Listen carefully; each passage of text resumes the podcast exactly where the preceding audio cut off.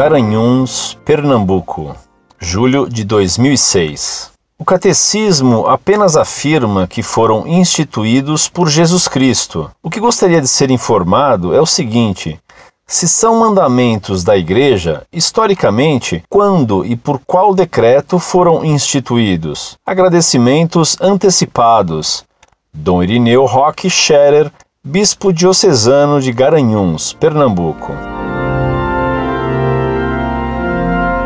Excelência Reverendíssima Dom Irineu Roque Scherer, digníssimo Bispo de Garanhuns, salve Maria. Muito me honra e me confunde a sua missiva. Quem sou eu, pobre professor secundarista, para ser consultado pela bondade de Vossa Excelência? Entretanto, como fiel, disposto a fazer o que se possa pela Santa Igreja, lhe respondo como se fosse seu humilde auxiliar a quem Vossa Excelência pedisse uma consulta ou a pesquisa sobre um pormenor para algum seu serviço maior.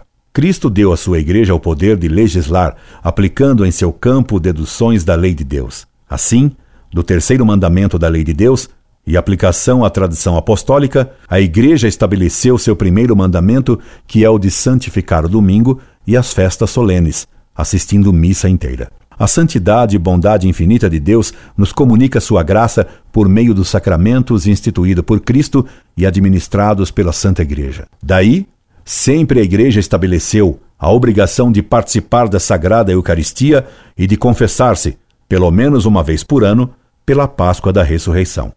Foi Cristo também que nos ordenou fazer penitência ao dizer-nos: Se não fizerdes penitência, perecerei todos. São Lucas, capítulo 13, versículo 3. Daí, a Santa Igreja, como mãe extremosa, que só busca amorosamente o nosso bem, ter determinado os dias de penitência, que ela sabiamente regula no decorrer da história, mais ou menos suavemente, conforme as forças espirituais do seu rebanho o quanto se deve fazer, no mínimo, de penitência. Hoje, o jejum e a abstinência de carne são obrigatórios apenas na quarta-feira de cinzas e na Sexta-feira Santa. Finalmente, seguindo a tradição já do Antigo Testamento, e o que diz São Paulo, que é justo que o sacerdote viva do altar, a Igreja estabeleceu dízimos que os fiéis devem pagar para sustentar o culto e para os sacerdotes.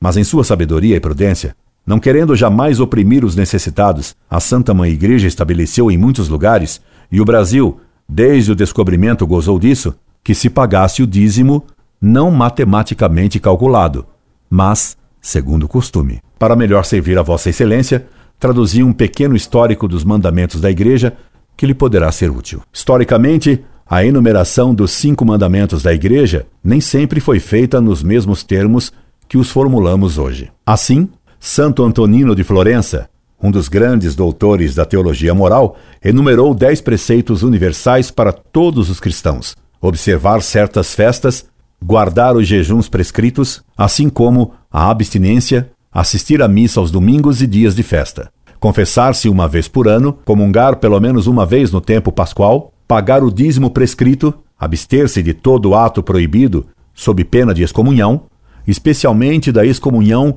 lete sentença, evitar a companhia de excomungados, não assistir missa, nem ao ofício de clérigos que vivessem publicamente em concubinato, pelo menos quando eles foram publicamente denunciados por seus superiores eclesiásticos. Suma Teológica 1, 17, 12. Em uma obra de Martim de Aspirqueta, se enumeram já os cinco preceitos em termos muito semelhantes aos que usamos atualmente. O Concílio de Trento aprovou em 1563 um decreto reconhecendo a obediência aos preceitos da Igreja. Entretanto, o Catecismo para Pároco, de 1566, publicado por ordem desse mesmo concílio, não fala especialmente dos mandamentos da Igreja. Porém, isso não foi obstáculo para que São Roberto Bellarmino tratasse dos cinco mandamentos da Igreja em sua explicação da doutrina cristã. Depois deste santo doutor, quase todos os moralistas seguiam essa classificação com pequenas variações. O Catecismo Maior de São Pio X menciona também esses mesmos preceitos, e a mesma coisa farão todos os demais catecismos inspirados nele. Esperando ter sido útil a Vossa Excelência, colocando-me às suas ordens e rogando a sua bênção episcopal, me subscrevo atenciosamente. Incorde Jesus Semper, Orlando Fedeli.